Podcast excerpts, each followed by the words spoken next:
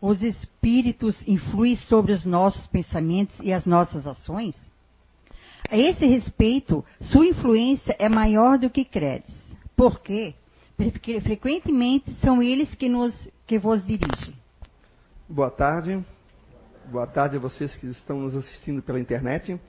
Hoje eu vou falar um pouquinho sobre mediunidade e médiums, né? Ontem eu um, estava falando sobre o assunto no curso, mas hoje eu vou ser bem assim rápido.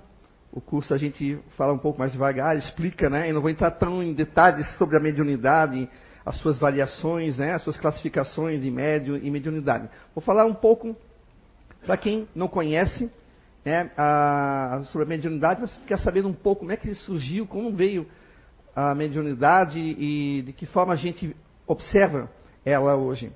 Né? Bem, para começo, a gente é, começa com a pergunta, vocês podem trocar para mim, fazendo favor.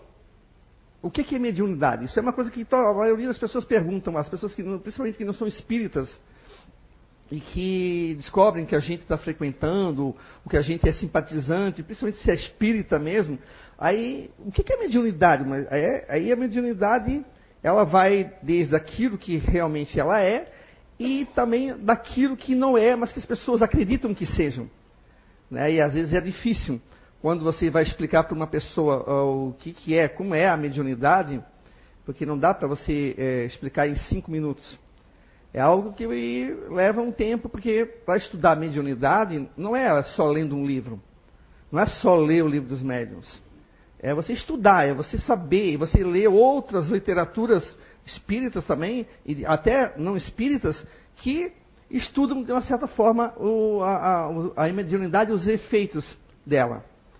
E aí as pessoas às vezes ouvem quando a gente explica o que, que é a mediunidade e não aceitam. Ah, não, mas eu, é porque assim, porque assado, porque eu já ouvi isso, porque eu já. Mas aí a gente sabe que eh, nesse ouvir e já vi, vem o que junto? A superstição, o misticismo, né, a, a crendice aliada muitas vezes, aliada com outras, outros, é, é, é, digamos, filosofias espiritualistas, é, outras religiões, porque a mediunidade ela sempre existiu. Né? Como eu falei aqui ontem, ela sempre existiu, desde o início lá, quando nós éramos conhecidos como os homens e mulheres da pré-história. Né? Quando nós vivíamos nômades e de vez em quando a gente se escondia na caverna para fugir da chuva, né? Então, assim, eh, já existia desde aquela época. Então, mediunidade, primeiro, não é algo que é nosso, da, da doutrina espírita. Não é um patrimônio do espiritismo. Apesar que muitos acham que é se confundem. Associam mediunidade com espiritismo. Né? Mediunidade não é nosso. Mediunidade é algo que está no homem, na mulher. É algo que é do homem e da mulher. Isso independente se é ou não é espírita, se acredita ou não acredita em vida após a morte. Isso é indiferente. Né? Ela pode aparecer ah, tanto aqui na América do Sul, como na América do Norte, Europa, África, Ásia, ou naquela ilha que está lá, um mapa que a gente não consegue identificar, que está lá, que se considera como o fim do mundo. Lá vai ter alguém com mediunidade. Né? Então a gente, a gente tem que ver que a mediunidade ela é abrangente, ela, ela é indiferente se você é branco, negro, pardo, chinês, japonês, coreano, se é brasileiro, se é muçulmano, se é cristão, não importa. Bom, vamos lá. O que é mediunidade, né? Opa, volta, volta. Chama-se mediunidade a faculdade especial do ser humano encarnado, através do qual se reproduz, se produz o fenômeno mediúnico. A mediunidade se apresenta sob muitas maneiras, em diferentes pessoas ou de várias maneiras na mesma época. Então pode ver que é uma faculdade especial que nós temos, tá? E todos nós temos. Agora, o que é ser médium? Né? Aí, vamos mudar? Médium é um intermediário, é alguém que fica no meio, entre aspas, tá? entre duas posições. Foi Allan Kardec que propôs a utilização da palavra, portanto, seria a pessoa que pode servir de intermediário entre os espíritos e os homens, entre os espíritos encarnados e os espíritos desencarnados. Claro que, durante a nossa evolução aqui na Terra, desde de milênios, os médios já tiveram vários nomes. Né? Os sacerdotes geralmente eram médios, as pitonisas, os xamãs, dependendo da região, da, da influência ali da, da, da, religião, da cultura, teve, ou, teve outros nomes. Mas todos eles tinham que? A mediunidade. Todos eles eram médiums. Alguns ouviam, alguns viam, alguns conseguiam é, é, falar através da psicofonia, enfim. Só que naquela época a gente não conhecia não sabia o que, que era, não sabia como funcionava isso. E obviamente nós, eu digo nós porque nós já viemos já há um bom tempo reencarnando, né? Provavelmente nós estávamos naquela época, alguns sim, alguns não, mas nós estávamos naquela época e a gente acreditava que aquilo era uma coisa sobrenatural. Era uma coisa extraordinária. Nossa, ele é o, digamos, a pessoa que consegue falar com os deuses. Não porque deuses, porque a gente não entendia a atmosfera aqui da Terra, não sabia por que, que tinha terremoto, não sabia por que, que tinha é, furacão, por que, que de vez em quando chovia pedra, por que, que de vez em quando dava seca. Como nós não entendíamos, a gente começou a buscar o quê? Buscar na, nossa intuição, no nosso ser aqui espiritual que está aqui, nesse corpício, a gente tem, a gente sabe que existe um ser supremo, um ser, né, Deus, que é a causa primária de todas as coisas, e a gente, como não tem a sua intuição, a gente começou a buscar o quê? Explicação para esses fenômenos. E, e, a explicação que a gente encontrou foi o quê? Deuses e deusas. O deus do trovão, como alguns indígenas né, acreditavam, o deus da, das, das, matas, os, os deuses das águas, os deuses da terra, do inferno. A Grécia, recheadíssimos de deuses e semideuses, né? ah, os romanos também, os celtas, a mesma coisa, né? às vezes alguns acreditavam na mãe terra, ou seja, a, nós tínhamos a necessidade de buscar respostas. E como nós ainda é, estávamos engatinhando, não conhecíamos essa questão de, de, de um Deus, né? acreditávamos em deuses, e a gente começou a criar, porque em alguns momentos tinham ali, junto deles, os médiums. Claro que as comunicações daquela época eram de acordo com o quê? Com a nossa cabeça da época. Não era com, de acordo com aqui, século XXI, século XX. Era de acordo com o século II, século III depois de Cristo. Era até antes de Cristo. Então eles falavam, os espíritos se comunicavam e obviamente instruíam de acordo com o nosso, a, o nosso saber. Né? Naquela época não se tinha como se tem hoje, né, um conhecimento que hoje se você vai num computador, você acessa qualquer informação e obtém mais ou menos né, o, o, porquê das coisas. Né? Ah, se for algum um problema aqui de terra, na Terra, questão de fenômeno meteorológico, a gente sabe mais ou menos como é que se dá. Acessando. Né? Mas naquela época nós não tínhamos, nós não tínhamos nem a, nem a, a escrita. Né? Não tínhamos nem a roda ainda, né? Nós não tínhamos isso aí. Então, obviamente, a gente acreditava nos deuses, acreditava nesses intermediários. E com o passar do tempo, no decorrer né, dos nossos séculos aqui, aí foi-se chegando um momento propício que tudo foi sendo, é, digamos assim, é, construído, arrumado, para que quando chegasse em 1857, Allan Kardec lançou o livro que é o Livro dos Espíritos que ali é uma luz né, que a gente tem para que a gente possa entender como é que é o mundo espiritual, como é, como é que é morrer e depois, como é que é no mundo espiritual, que tipo de espíritos existem, como é que é isso. E depois veio que aqui o livro dos médiuns, para quem não leu, eu aconselho é, você a ler. Se você quer conhecer o que, que é mediunidade, o que, que é médium, você pode ler o primeiro livro que eu aconselho as pessoas que gostam da questão da mediunidade é primeiro ler o livro dos Espíritos, né? A questão filosófica, né? Como nós viemos, de onde viemos, por que estamos aqui, né? o que é a morte, etc, etc, etc. Depois você vai ler o livro dos médiuns. Leia devagar, uma página, duas páginas, três páginas por dia. Tem gente que não consegue ler muito, né? Mas vai lendo, vai lendo, vai entender, vai tentando entender o que é essa mediunidade. Porque tem gente que fala assim para mim muitas vezes, né? Principalmente aquelas que eu falei para vocês, né? Que quando a gente explica o que é mediunidade, em poucas palavras, em cinco minutos, que é coisa difícil, a pessoa, não, mas eu, já entendi porque eu já tinha lido, porque não sei Às vezes não leu, às vezes leu assim. Já li. Mas não é assim. Ninguém pode fazer isso e se dizer, agora eu sou médico. Vamos para vamos a sala cirúrgica? Ninguém vai, né? Ou ninguém faz isso aqui e diz assim, ah, pronto, agora você é o advogado. Vamos uma causa aí e eu vou te defender. Não, ninguém faz isso. Primeiro você tem que estudar, você tem que ler.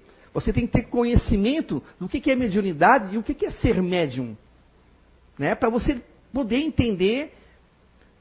Aí, depois que você entende, você começa a tirar. O sobrenatural cai. Né? Apesar de a gente que adora o sobrenatural. Depois que a gente fala como é que, ah, até perdeu a graça. Ah, não, achei que era diferente. Porque gosta daquele medinho, aquele arrepio que dá, né? Porque botou, botou coisas que não, não, não existem. Aí você começa a tirar o véu que tinha na frente, que era, às vezes, as explicações mirabolantes, às vezes aparecem. E aí a gente vai entendendo, e aí a gente vai compreendendo do que realmente, de como funciona e como realmente é essa mediunidade. Aí vocês vão ver que não tem nada de extraordinário. É extraordinário à primeira vista, porque a gente não está acostumado a ver todos os dias certos fenômenos mediúnicos na nossa frente. Mas ele é uma coisa natural. Ele é algo natural que está já conosco, já desde o início, já dos primórdios do tempo. Pode ir mudando? Isso aqui, todo mundo pergunta. Somos médiums ou não somos? Tem os que dizem que sim, tem os que dizem que não, porque Kardec falou isso, porque Kardec falou aquilo. Olha bem, eu tirei de obras póstumas, né? Que é um livro que depois que o Allan Kardec desencarnou, a esposa dele reuniu os escritos que ele tinha já escrito e os estudos dele e reuniu e, e lançou o livro Obras Póstumas. Mas também tem em, nos outros livros dele. Que médiums são pessoas aptas a sentir a influência dos espíritos e a transmitir os pensamentos desses. Toda pessoa que, num grau qualquer, experimenta a influência dos espíritos é, por esses simples fatos, médium. Essa faculdade é inerente ao homem e, por consequente, não constitui privilégio exclusivo, onde se segue que poucos são os que não possuam um rudimento de tal faculdade. Pode-se, pois, dizer que toda gente, mais ou menos, é médium. Contudo, segundo o uso, esse qualificativo só se aplica àqueles em quem a faculdade mediúnica se manifesta por efeitos ostensivos de certa intensidade. É aquilo que a Márcia leu. Todo, todos nós sofremos influência. E a gente muitas vezes não percebe. Né? Quando ele fala aqui que é, são, é, poucos são os que não possuem um rendimento de tal faculdade, é um momento onde o ser humano está tão apegado, está tão encharcado do, da, da, energia material, materialista, que realmente fica difícil para o espírito amigo ou anjo da guarda, né, como muitos costumam falar, é, é ter uma influência benéfica sobre ele. Ele está tão encharcado no materialismo, tão encharcado é, pensando só na, naquele prazer que o material proporciona, que ele é, realmente ele é difícil. O espírito amigo está ali no lado e, e, falando com ele porque ele não vai ouvir. Porque ele não quer ouvir, porque, ele, porque a sintonia dele é outra. Aí só o tempo para poder dar uma melhorada nisso. Às vezes precisa desencarnar, voltar novamente, menos apegado e com o olhar para a vida de uma outra maneira. Mas todos nós temos essa mediunidade, que é aquela mediunidade assim, que você pensa assim, ah, será que eu vou, será que eu faço ou não faço isso? Será que eu vou lá e eu, eu vou lá falar para Márcia que ela me magoou? né? Mas, mas eu sei que ela vai falar, ela vai, ficar braba tal. Ah, mas eu vou lá falar. Mas eu vou lá, eu vou, eu vou, eu vou lá e falo para Márcia. Aí a Márcia dá um estrebelique nela, ela, acho que ela não. Só que não era para eu ter falado isso, porque eu ouvi, eu fiquei na dúvida, será que eu vou ou não vou? Aí eu, tô, eu fui, mas eu fui com uma intuição de que eu não deveria, porque não é o momento de falar com a Márcia agora. Mas o meu espírito amigo dizendo para mim, Alexandre, não vai agora. Espera um pouco. espera a massa se acalmar, espera a poeira baixar, para depois você falar com ela. Não vai agora, mas o teimoso foi. Teimoso, né? Vamos embora, né? Vamos, vamos lá. E ele falando, não vai. Aí, aí depois eu volto. Levei o maior pito dela, né? Ela me xingou, me avacalhou comigo e tal. Aí depois eu voltei, puxa, eu devia ter ouvido a minha intuição. O que, que é essa, às vezes, intuição? Às vezes é um espírito amigo, um, parente, que te alerta, mas a gente não para para ouvir. Tem coisas, gente, aí vamos fazer agora um, vamos separar. Não é tudo dos outros, deles. Tem coisas que são nossas. Tem coisas que a gente pensa por nós, senão a gente seria robô. Né? Mas aqui, como a Márcia leu ali no livro dos Espíritos, eles influenciam bastante a gente. Influenciam tanto no lado negativo quanto no lado positivo. Depende da frequência com que você está. Porque muitos, muitas vezes, cometem crimes, muitas vezes eles cometem atos insanos, e quando acordam, e às vezes a gente parece que não, mas tipo assim, meu Deus, eu, eu não sei o que eu fiz. Matei, estuprei, Parece que o cara acorda de um sonho, porque a influência é tão grande que aí já se tem o um nome de obsessão. A influência praticamente já é tão grande nele que não é mais uma intuição, um sopro aqui no ouvido. A coisa já está tão lá, alastrada aqui, tão tomada, que o camarada muitas vezes comete coisas. Claro que ali também tem a questão de afinidade, a questão de sintonia, mas ele comete muitas vezes coisas que ele talvez em sã consciência não cometeria. Faria de uma menos, faria tão uma coisa tão grave. Muitas vezes por influência de espíritos. Porque nós somos, nós temos a, a capacidade de ser influenciado desde lá no tempo da pré-história. Então, portanto, nós sim somos médiums. Mas Allan Kardec, não aqui, mas também em outros livros aqui também dele, ele fala que quando ele fala médium, é aquele que tem a mediunidade ostensiva, quando ele já, digamos, sairia do normal, entre aspas, do comum, que é aquele, aquela intuição, né? E também aquela coisa assim, ó, que eu acho que todo mundo já deve ter passado por isso. Você está ali em casa, de repente, fazendo uma comidinha e tal, aí parece que tem uma, parece uma impressão que tem alguém atrás de ti, tu olha assim, ó, ui, aí arrepia, né? né? Ainda vai ser à noite, né? Porque à noite geralmente o pessoal tem mais medo, né? Como se fizesse diferença né? à noite ou de dia. né? Para muitos é. Mas a noite é maravilhosa, né? Então a pessoa fica com aquela impressão, tipo, opa, nossa, cara, parecia que tinha alguém no meu lado. E jura que tinha. Pode ser que sim, sim, pode ser que sim. Por que não? Já que nós somos influenciados, já que nós temos essa mediunidade, a gente pode sim sentir a presença. Só que tem aqueles que têm uma mediunidade ostensiva, que é mais, digamos, Vamos botar assim de 1 a 10, só para a gente ilustrar. Né? Eu tinha, no sábado eu tinha usado esse copo aqui, eu vou usar novamente. Vamos dividir esse copo aqui em cinco partes. Todo mundo tem uma parte desses cinco aqui.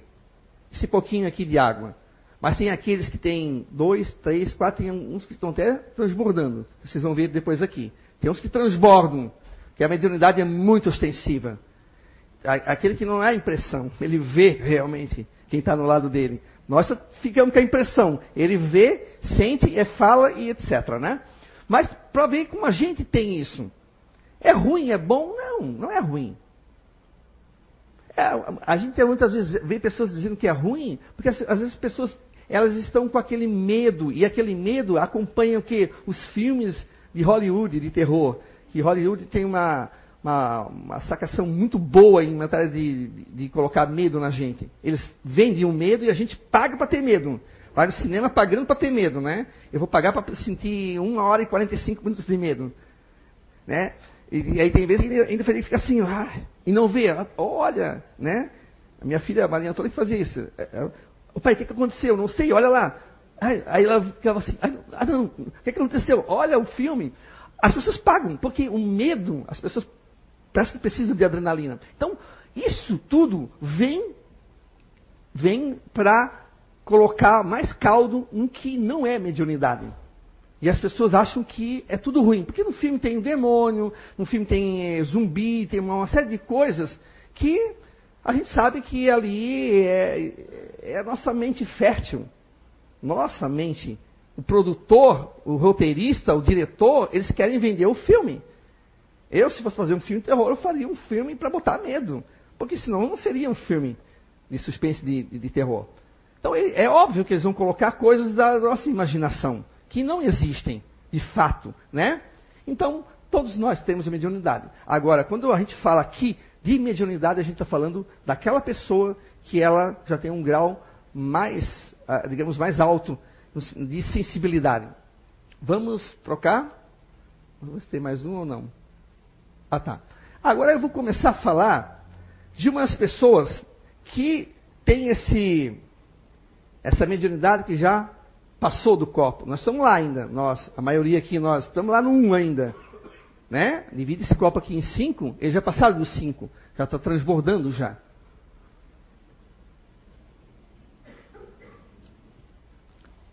Esse senhor aqui se chama Mirabelli, descendente de italiano, né? Ele começou a descobrir a mediunidade dele, realmente ostensiva, quando ele trabalhava numa casa de calçados, muito comum, né, para a época, em São Paulo, e ele era subgerente ali da, da, da loja, e de vez em quando voava um, umas caixas de sapato, né? Ou sair de um lugar e ir para o outro. E as pessoas começaram a ficar apavoradas com aquilo ali. Aí já começou a vir jornal, e aquela, aí já vem, né? O, a, o sobrenatural tomando conta. Aí o, o, jornal é sensacionalista, quer vender também, né? Bota lá umas histórias, aumenta mais do que é, porque o repórter pega uma metade de uma coisa e aumenta mais um pouco. E aí as pessoas começaram a meio que quase que frequentar a loja para ver algum fenômeno. Aí em alguns momentos o dono teve que fechar porque o, o, ir e vir de sapatos era incrível, né? Aí depois se descobriu que esse senhor aqui é que é, estava causando aquilo ali. Foi demitido. Aí foi trabalhar numa outra loja, coitado, né? Foi trabalhar numa outra loja e aí começou a acontecer o mesmo fenômeno. Né? O fenômeno de transporte, que é a, o, o, fenômeno de transporte de coisas é, inertes, né? Livros, sapato, enfim. E ele começou a apresentar uma, uma série de, de, de, de, efeitos físicos. Esses de batida, transporte de, um lado para o outro de materiais ali, inertes ali, esse era só, uma, é é, era só o cafezinho. Tinha mais. Ele começou depois a ter a psicofonia, que é quando o espírito se chega ao próximo do médium, ele entra em transe e ele usa as cordas vocais do médium, que fala. Tem gente que chama isso de incorporação, mas na realidade é uma palavra que não é correta. Ninguém incorpora, ninguém entra a não ser você mesmo, né? Ninguém ocupa o mesmo espaço ali. É, o espírito ele vem e ele fala, usa da mediunidade e fala que é o mais comum, a psicofonia. E ele também começou a apresentar a mediunidade de de ectoplasmia de materialização de espíritos. Esse senhor aqui, ele tinha uma, mediunidade mas tão ostensiva que as materializações que ele produzia, tá, era a luz do dia. Vocês já devem ter visto, para quem já leu o livro dos médios, para quem tem um conhecimento um pouco sobre a mediunidade, sabe que a luz, ela, a, a, a, o ectoplasma é sensível a esse tipo de luz precisa ficar na penumbra para que não seja afetado o ectoplasma, não afete, uh, né, não seja afetado e o médium não seja prejudicado. Porque a ectoplasmia sai dos médiums. Por todos os, os buraquinhos do corpo, ele sai. Boca, ouvido, nariz, ou até para os olhos. Tá? E ele produzia esses fenômenos e o espírito tem algumas fotos, tem um livro é, a respeito dele, que tem algumas fotos que o, que o espírito está à luz do dia. Só que isso causava um cansaço muito grande nele. E não, vocês não pensam que ele saía assim, já ia jogar futebol. Não, ele não tinha condições. É como se ele tivesse jogado 10 futebol, 10 jogos. Ele saía cansado, porque desprende energia. E ele também é, tinha a mediunidade de, dos espíritos, muitas vezes, pegar, sumir com o livro e depois devolver o livro, que é o transporte, que a gente chama. Ou de, de, de vir do nada, surgir coisas na sala fechada, né? E surgia coisas ali que os espíritos traziam. Aí começa, né? Quem não conhece, é, de onde é que veio? Será que veio do mundo espiritual? Não. Nenhum objeto que o espírito traz vem do mundo espiritual. Porque, primeiro, o mundo espiritual é uma, é uma outra região, é uma outra, é, digamos, atmosfera, e a Terra é outra. Não, eles se cruzam, mas são diferentes. Então não tem como. O espírito ele simplesmente pega, eu vou lá, eu preciso de um Papai Noel. O espírito rapidamente vai onde tem um Papai Noel, pega ele, é, digamos, envolve no ectoplasma dele, traz ele e aparece aqui, coloca aqui. E às vezes depois devolve, ou, de, ou some, porque algumas coisas às vezes sumiam. Algumas coisas eram de presente. De onde é que vem isso? No livro dos Espíritos fala. Aí pergunta, se vocês já leram o livro dos Espíritos, ali diz que eles pegam de onde eles conseguem encontrar. Às vezes flores, objetos que, que estão perdidos, né? E eles, quando é de um objeto de alguma pessoa, eles devolvem esse objeto. Né? Então, assim, ele tinha uma coisa fantástica. Era, aparecia e, e surgia objetos direto dele. Né? Fora os fenômenos de batidas, de teletransporte, de, de psicofonia. Então ele foi um médium que ele, vou dizer assim, que de 1 a 10 ele era 15. Na matéria de ostensividade. Ele chegou a levitar. Tem uma foto que tem ele levitando, as pessoas já viram na internet, alguns dizendo que era mentira, e botando, é muito interessante ler assim, né? E botando, dizendo que era mentira, que era uma escada, etc. Tal, mas, enfim. Mas está provado por pessoas que assinaram, pessoas idôneas, que aquilo não era mentira, que eles assistiram, viram ele levitar algumas vezes. Né? Então, isso foi um, dos poucos. Né? O Mirabelli daria para fazer uma palestra de duas horas aqui, eu ainda não conseguiria falar tudo o que aconteceu em torno desse senhor, que ele tinha uma mediunidade assim, ostensiva, muito ostensiva. Vamos mudar? Bom, Peixotinho. Peixotinho era outro médium que também estava ali. Ele, Mirabelli, não sabia quem, quem era, né? Ele tinha uma mediunidade muito extensiva, Peixotinho. Ele, inclusive, conheceu Chico Xavier e tudo, né? Ele era uma pessoa, inclusive, eu tenho um vídeo que um dia ainda quero ainda apresentar para vocês, o, o, vídeo é de uma hora mais ou menos. É os três filhos dele, duas filhas e um filho, falando a, a respeito do pai. E eles contam vários casos. É, vários casos. Ele tinha a mediunidade também de materialização. Tem algumas fotos, inclusive, na casa do Chico, onde se materializou alguns amigos de Chico Xavier, né, alguns espíritos já conhecidos do meio espírita, e através do Peixotinho. Então ele tinha uma mediunidade também de efeitos físicos, de materialização, né, psicofonia. E a, e a, família, desde criança, as meninas ali, os filhos, contam que já estavam acostumados a ver o pai, muitas vezes, em transe mediúnico. Né? Transe entre aspas. Né? Ah, ele estava mediunizado e às vezes ele falava uma outra língua, ele falava com uma outra voz. E às vezes ele é, é uma família, ele é espírita, eles pegavam pessoas doentes que vinham de longe e mandavam às vezes as crianças saírem da cama para dormir em outro lugar para dar pousada para essas pessoas. Então, tinha as sessões mediúnicas na casa. É uma época, aqui estou falando, década de 30, de 40, que é diferente de hoje. Hoje não tem, a gente não se faz isso em casa. Mas naquela época não se tinha tanto centro espírita como se tem hoje. Né? Não se tinha um norteador para dizer assim, ó, oh, gente, não é bom fazer em casa, tal, né? Porque vem espíritos, sofredores, etc, tal. Eles faziam em casa. Então ela praticamente viu o pai ah, se manifestar em, em diversas mediunidades, de, de, objetos se mexerem, sumir, aparecer, é, espíritos se manifestarem através da psicofonia e a materialização também, né? Ele já tinha uma, uma, uma mediunidade que ele conseguia proporcionar materialização. Agora, todo médium consegue fazer a materialização? Não. Nem todo médium. São médios e médios. Tem aquele que só ouve, por exemplo. Esse, como Mirabelli, aí eles eram os quase completos, digamos assim, né? Só que tinha mediunidade que eles não tinham. Mas, por exemplo, nem todo médium ele vê o espírito. Tem médium que nunca viu. Mas é médio, mas ouve. Mas ouve por quê? Porque o Espírito chega perto e fala. Ó, oh, fala para o Alexandre e assim, assim, assim, assado. Eu sou ciclano de tal. E ele vai lá e repete. Mas ele não vê. Mas ele sente, mas não vê. Tem aquele que vê o Espírito. Mas tem aquele que vê mais nítido a ponto de eu chegar e cumprimentar as duas e achando que são amigas, mas é eu conheço elas? Aí o pessoal que está ali no lado assim, meu, que aquele cara louco, ó, cumprimentou para a parede. Eu ali. Tem aquele que já percebe que é espírito, porque ele está um pouco mais, digamos, transparente. Vamos fazer um, usar essa palavra. Né? Tem pessoas que percebem.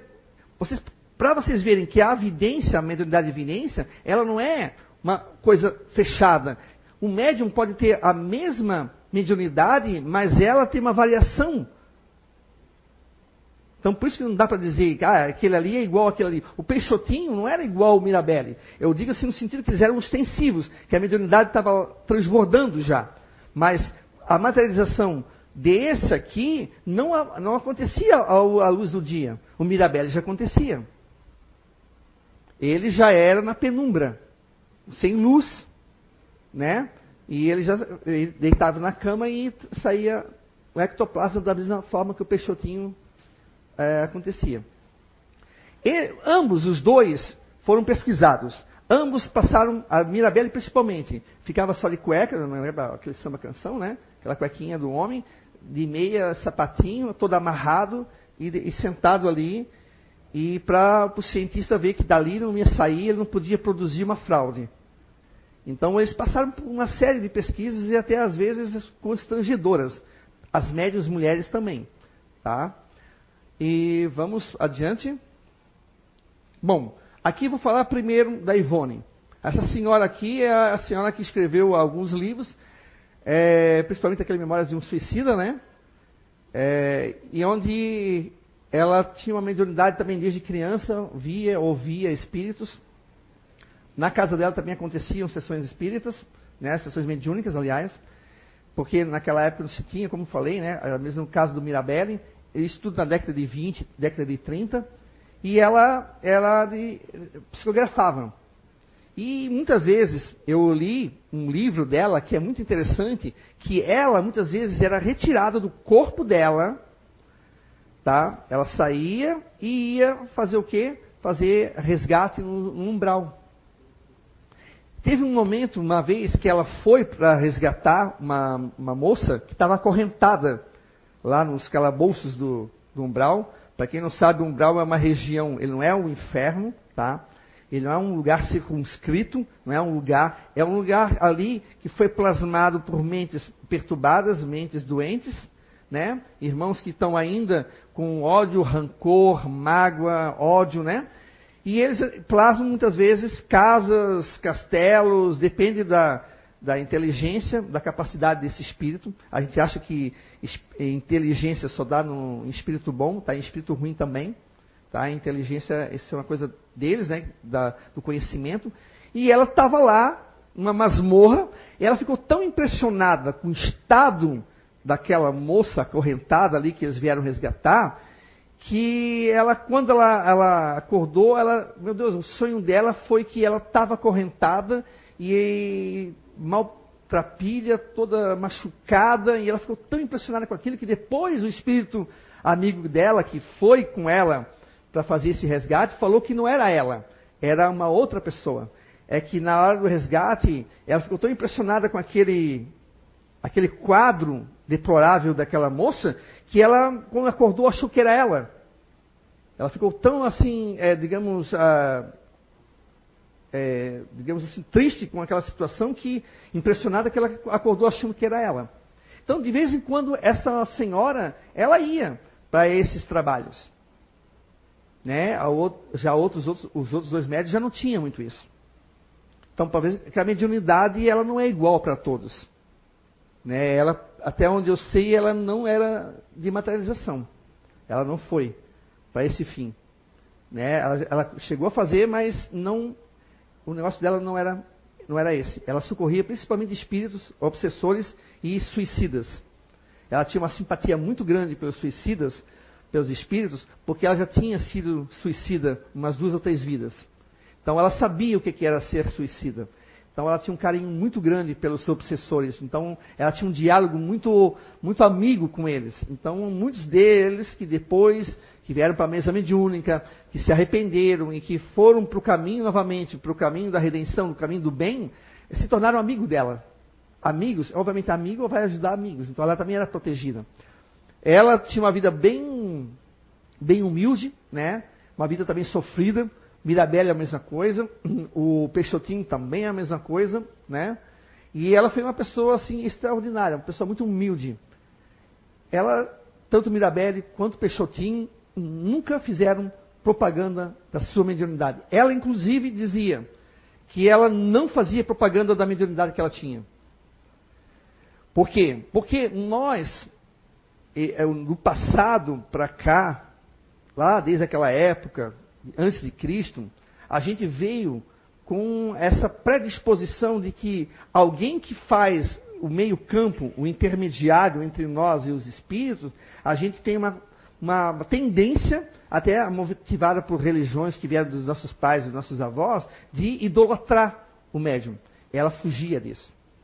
Ela não gostava, porque ela era uma questão também de dívida em relação ao que ela tinha no passado dela. Então ela era médium, ela estava ali para fazer o papel dela, o serviço dela, que era ajudar o próximo, e não ser estrela pop. Né? Agora vou falar do Chico Xavier, que praticamente todo mundo conhece, né? Conhece mais do que os outros. Chico Xavier até dispensa apresentação, né? Porque foi um médium também. Tinha uma mediunidade muito ostensiva. Começou desde criança, para quem viu o filme, ele tinha mediunidade de evidência, ouvia, via, né? Depois veio a psicografia, que é escrever através, o espírito escreve através do médium. E aí ele começou também a psicografar e ele veio, ele chegou a fazer materialização igual a, a, a Ivone, mas foi alertado que não, ele não veio para isso, tanto ela quanto ele ah, o compromisso de Chico Xavier era com os livros. Tanto é que ele psicografou mais de 400 livros. Então, Chico, a, digamos assim, a missão, né, a, o serviço que ele veio fazer em prol da humanidade, do próximo e do espiritismo, foi dar, digamos, voz aos espíritos através da letra e da psicofonia também. O Chico, a gente acha assim, olha para ele, a gente acha que o Chico não participava de mediunidade. O Chico chegava a rastejar, porque às vezes vinha aqueles espíritos que estavam achando que era um cobra, que ele uivava, achando que era lobo, um cachorro. Imagina, vocês conseguem imaginar uma figura do Chico fazendo isso na mediúnica? A gente não imagina, mas, mas fazia. Os livros que eu li, de amigos deles que trabalhavam com ele nas, na mediúnica, falavam que ele uivava, às vezes se rastejava que tem cobra, e eles estavam ali fazendo um trabalho de conversa fraterna com o espírito que estava ali, tentando auxiliar aquele irmão que estava numa condição muitas vezes deplorável, igual aquela moça que a Ivone ajudou. Então, o Chico, ele tinha essa mediunidade muito forte. Ele, ele, às vezes, como é que o Chico adivinhava? O Chico não adivinhava. A, a, ele tinha também algo chamado psicometria, que é uma coisa que é do espírito que é você chegar e sentir a energia e captar, às vezes, o que a pessoa está sentindo, o que a pessoa está passando. Não é que ele adivinha, ninguém vai entrar na mente e vai ler. Não acontece isso. É questão de, de, de energia. E o Chico tinha uma coisa muito assim, porque ele, ele era acompanhado de vários espíritos. Por quê? Pela questão moral dele. Tá? Todo médium que trabalha no campo do bem, sintoniza-se com o bem, ele vai atrair o que ao redor dele? Espíritos bons. Agora, se ele tem mediunidade e ele começa a comercializar a mediunidade, ele começa a, digamos, a usar essa mediunidade para outros fins que não ajudam o próximo, quem ele vai ter ao redor dele? Espíritos pseudo-sábios, espíritos mentirosos, espíritos que assinam é, Francisco de Assis, e não é nada de Francisco de Assis, que assinam nomes que a gente fica, nossa, olha, a rainha Elizabeth I, nossa, Por quê? Porque é o médium não é o médium que tem disciplina, não é o médium que cuida com que com que lê, com que fala, é o médium não sabe com quem, né? Às vezes não percebe com quem está andando, às vezes faz uso de entorpecentes e etc, etc, etc. Então ele está uma vida meio que desregrada, digamos assim. E obviamente ele vai atrair quem? Esses espíritos que estão ali e vão se, vão, se, vão se encostar nele e ter uma oportunidade de botar medo em nós. Né? Aí vem aquelas, aquelas psicografias que são assim, meu, eu li uma vez que de uma, de uma cantora, uma psicografia que mandaram para mim. Dá uma olhada nessa. Meu, a psicografia ali era. Eu já identifiquei ali que era muito sobrenatural, muito extraordinária. Era uma coisa assim que não podia ser ela. Mas as pessoas aceitam. E para isso tem os enganadores e os enganados.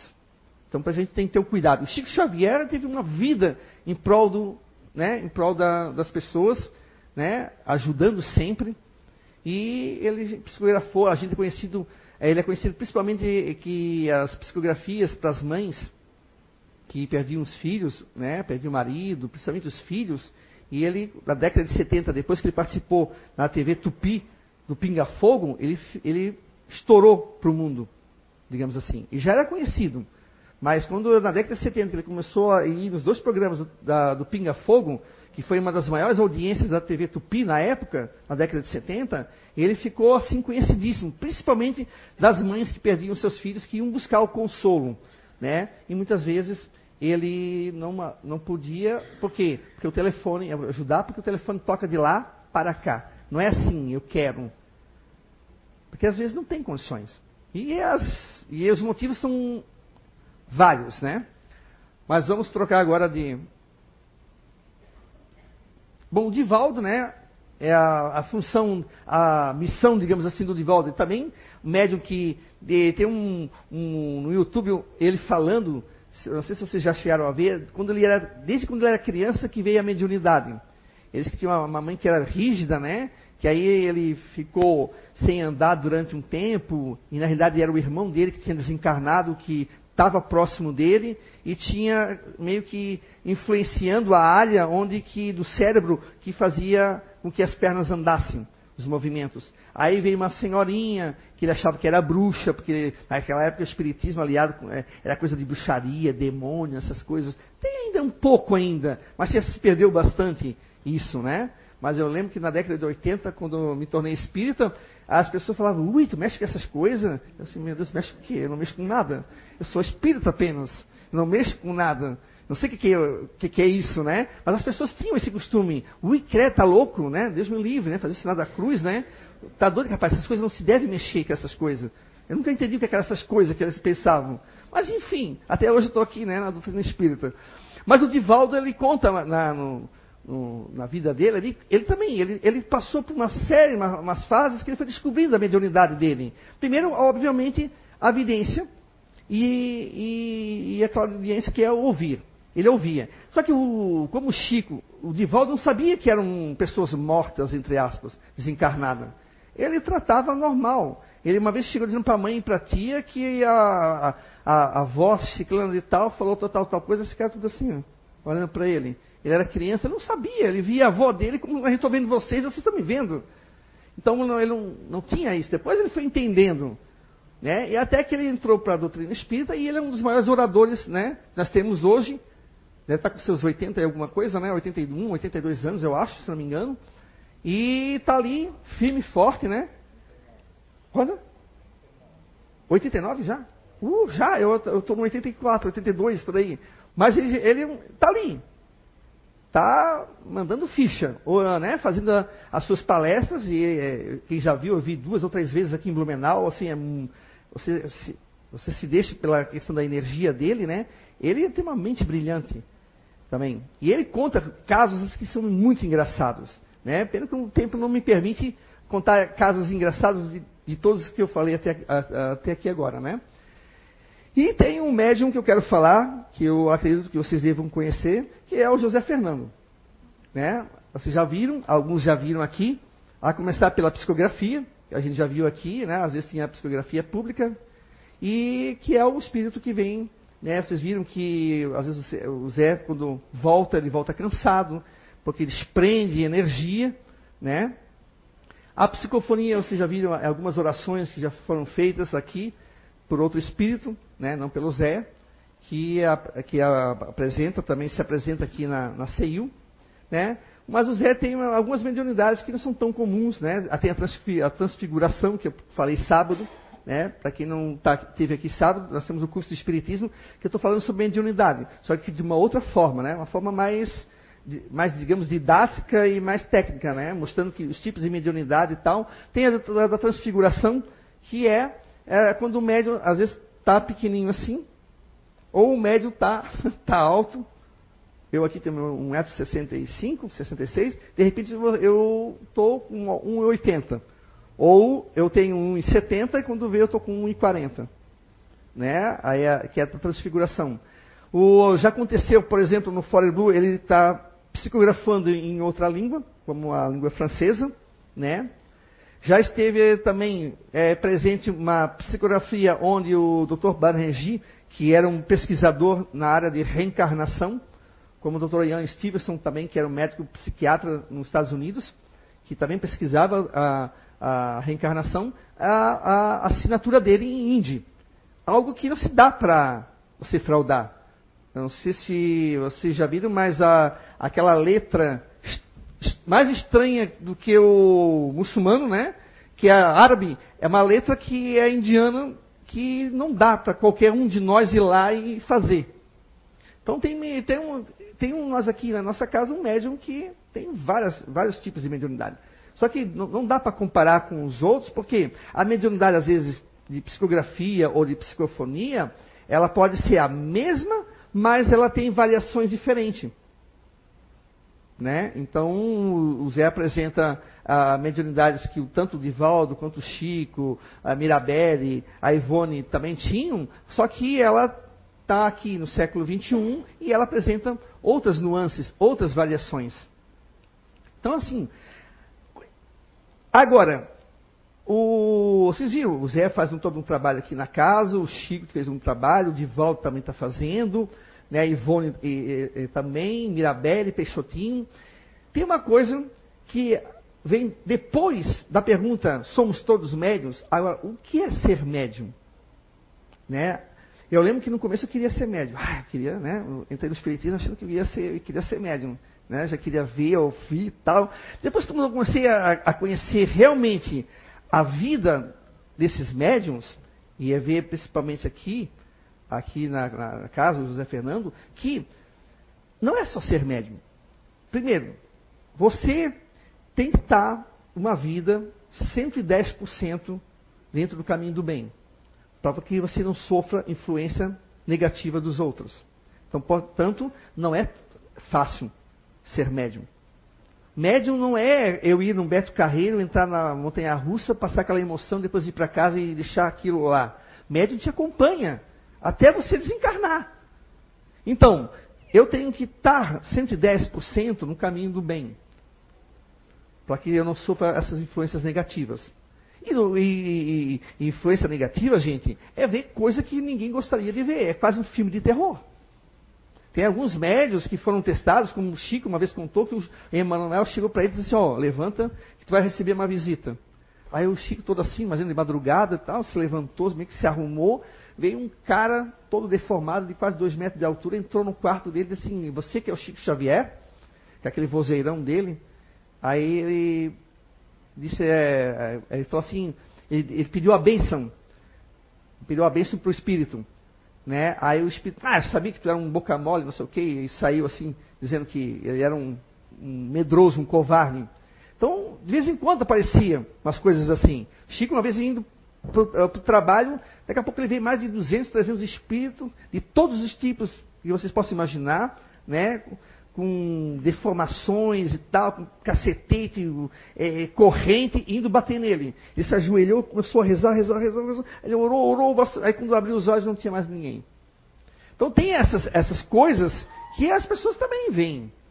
Tem coisas que as pessoas não gostariam de ver. Então a gente vê o lado muito romântico. Também não é um lado ruim, mas a gente vê muitas vezes, como eu via no começo, é o lado romântico da, da mediunidade. Né? Então, ah, eu quero ser médium, mas a gente não sabe que ser médium não é tão fácil assim. Lutar principalmente. Opa, o Zé está aqui. Vai ser o Zé. Lutar contra a bajulação. Porque se a gente quer ser amigo do médium, né? Isso já ouvi. Chico já falou, o Divaldo também já ouvi falar. Se a gente quer ser amigo do médium, a gente não pode ficar bajulando. Porque se um médium dá um descuido, infla o ego, meu amigo, para cair é rapidinho. Aí vem a turma da bagunça. A turma para puxar o tapete dele, cair e eles dizerem, ó, tá aqui, ó. Espírito de Araque. Vaso bonito por fora, mas podre por dentro. Porque para julgar, tem uma multidão. Para ajudar, tem um ou dois. Né? Então, assim, a gente respeita pelo, pelo que o Zé já fez aqui, a gente tem um respeito pelo Chico, pelo Divaldo, mas a gente conhece, reconhece neles pessoas que têm a sua missão, a sua função aqui, a, as suas dificuldades, né? A gente, como qualquer um de nós, é um espírito reencarnado, é um espírito que tem a sua missão. A gente, a gente respeita pelo trabalho que um médium teve ou tem como o José Fernando, como o Chico, o Divaldo. Esse é o respeito que nós devemos ter. Por isso que muitas vezes o Chico, quando o Divaldo, quando eles estavam em alguma situação que as pessoas ficavam muito assim, eles meio que fugiam. Aí uma vez o, o, o Chico estava com um amigo e, e, aquelas casas lindas e maravilhosas, um bairro de classe média alta, e aí eles assim, você não tem vontade de ter uma casa assim tal, não sei o quê? Aí o Chico disse que não, porque dali ele não ia levar nada. Né? E quando tinha essas influências assim de, de bajulação, essa coisa toda, o Chico dizia: as sereias estão cantando. Vocês conhecem né? as sereias né? que cantavam, os navios se perdiam porque os marinheiros ficavam ouvindo, ouvindo, hipnotizados. Ou seja, você vai lá e você bate nas, nas rochas e você vai afundar com o seu navio. Então o médium tem que ter esse cuidado. A moral do médium é muito importante para que venham boas psicografias, boas psicofonias, porque senão não vai vir. Tem médium que acha que não precisa estudar. Tem médium que acha que não precisa ter disciplina. Ah, tem médium que acha que é tudo besteira. Mas aí vai de acordo com a pessoa. Porque quando ele chega no mundo espiritual, ele vai ver o que ele deixou de fazer. Da mesma forma, nós, tirando a mediunidade, também vamos ser cobrados de nós mesmos, nesse sentido, o que você fez de bem, o que você deixou de fazer. No livro de, nos livros de André Luiz, tem alguns livros ali do André, que ele, o André Luiz, para quem não sabe, é um, um, espírito que veio através do Chico, né, contar como é que é o mundo espiritual, como é que é o nosso lar, etc. Tal. E ele conta que alguns médiums que vieram para fazer um trabalho aqui na Terra, usando a mediunidade para o caminho do bem, se perderam. Ou comercializaram a mediunidade, ou cobraram, ou se desviaram para os outros caminhos e quando voltaram viram que, que perderam uma encarnação. E lamentam por isso. E vão ter que voltar novamente para poder consertar o erro que fizeram. Aí é um erro a mais. Já tinha um que veio para consertar. Aí, em vez de consertar esse um, só somou, acrescentou mais um. Agora temos dois. Aquele que eu tinha e esse que eu vim e não fiz. Então, não é fácil. Então, aí, hoje em dia, eu digo, puxa, será que se eu fosse médium, né, como é que eu, como é que eu estaria? Né? Será que eu teria essa força, né? Porque dá um frio na barriga. É a responsabilidade estar aqui. O Zé já falou isso algumas vezes. Não é fácil chegar aqui, fechar os olhos e psicografar. Né? A, fica a questão da responsabilidade. Você está lidando com pessoas que perderam um ente querido. Isso passou para mim pelo, pelo Chico, por Divaldo, por, pelos outros. Você está lidando com o sentimento das pessoas que perderam um ente querido, as pessoas né, estão machucadas, as pessoas estão com saudade, às vezes as pessoas estão com revolta, porque não aceitam a partida do, do seu ente querido, né? E aí vem um médium, muitas vezes, que não é médium, agora falando dos pseudo-médiums, né? Que escreve qualquer coisa, dá aqueles estebelique, aquela coisa toda. A gente sabe que em mediunidade não tem isso. Ah, quando vem uma psicografia, a primeira coisa você tem que analisar o que está escrito. De quem, quem veio, não só quem assinou, mas quem está por trás dessa mediunidade. Quem é o médium? Quem é essa pessoa? Quem é ele? Que tipo de serviço ele faz? Ele cobra? Ele, como é que é a vida dele? E depois você analisa a psicografia que vem. Mas analisa friamente. Pode vir uma psicografia do meu pai, já está desencarnado. Se me botarem aqui na frente de um médium que eu não conheço, eu vou analisar. Não vou me deixar tomar pela emoção. Eu vou analisar essa psicografia aqui. Por quê? Porque isso está aqui. No livro dos médiuns. Você tem que analisar o que vem para você. Não é aceitar qualquer coisa. Não é aceitar qualquer espírito só porque veio através do médium, falou e você vai dizer amém. Ou assim seja. Não. E você tem que analisar. Porque se vier um pseudo-sábio, se vier um mentiroso, e aí? Aí eu vou olhar para aquelas duas ali, ó, duas medrosas, eu vou dizer assim, ó, oh, vocês duas vão morrer daqui a dois dias. Aí saiu rindo as duas, meu Deus do céu, nós vamos morrer, nós vamos morrer, nós vamos morrer. E eu estou aqui dando gargalhada. Por quê? Não pararam dizer, oh, que história é essa? Você não sabe, você é um espírito, você não sabe o que vai acontecer amanhã comigo. Só Deus pertence esse. Essa, não tem. Aí você já, você já derruba o espírito por aí. Ah, eu sou o demônio. Ah, mas a gente sabe que não tem um demônio. Então, tem esse cuidado. Esse cuidado está aqui no livro dos Espíritos e no livro dos médiuns. Né? Esse cuidado a gente tem que ter. Então, a moral do médium faz sim a diferença. O trabalho do Chico, do Divaldo, do José Fernando, do Peixotinho, da Ivone, de outros tantos médios aí que fizeram o seu trabalho, estão fazendo o seu trabalho, a gente vê pela questão da moral, pela questão do serviço que eles fazem ao próximo. Eis, a, eis aí a diferença entre a árvore que dá bons frutos e a árvore que dá péssimos frutos. Uma árvore boa não vai dar péssimos frutos. E uma péssima não vai dar bons frutos. Então a gente já começa a discernir isso no Evangelho segundo o Espiritismo. Os falsos profetas. Porque todo mundo quer ser. Eu já vi. Muitas pessoas falam assim, ah, mas eu tenho mediunidade. Tá, aí já começa a falar coisas que tu já. Quem tem mediunidade não é assim, gente. Não, não fala esse tipo de coisa. Mas como é, como é que a gente pode saber isso? Lendo, estudando. Aí você tem uma precaução contra essas pessoas que são, infelizmente, mentirosas, né? E usam da fé alheia para poder encher o ego. Porque todo mundo acha que ser médium é assim. Tem uns médios, por exemplo, que tinham mediunidade, tá? Não vai dar tempo de citar, porque eu estou extrapolando o tempo. Tem alguns médiums que foram médiums tinham mediunidade até ostensivas e, de repente, no dia seguinte já estavam sem mediunidade. Pode? Pode. E aí começaram a fazer o quê? Apelar para fraude. Psicografia mentirosa, fenômenos mentirosos, a fraude. Aí foram descobertos e aí acham que todo médium que está no, no espiritismo ou que tem mediunidade é fraudulento. Não.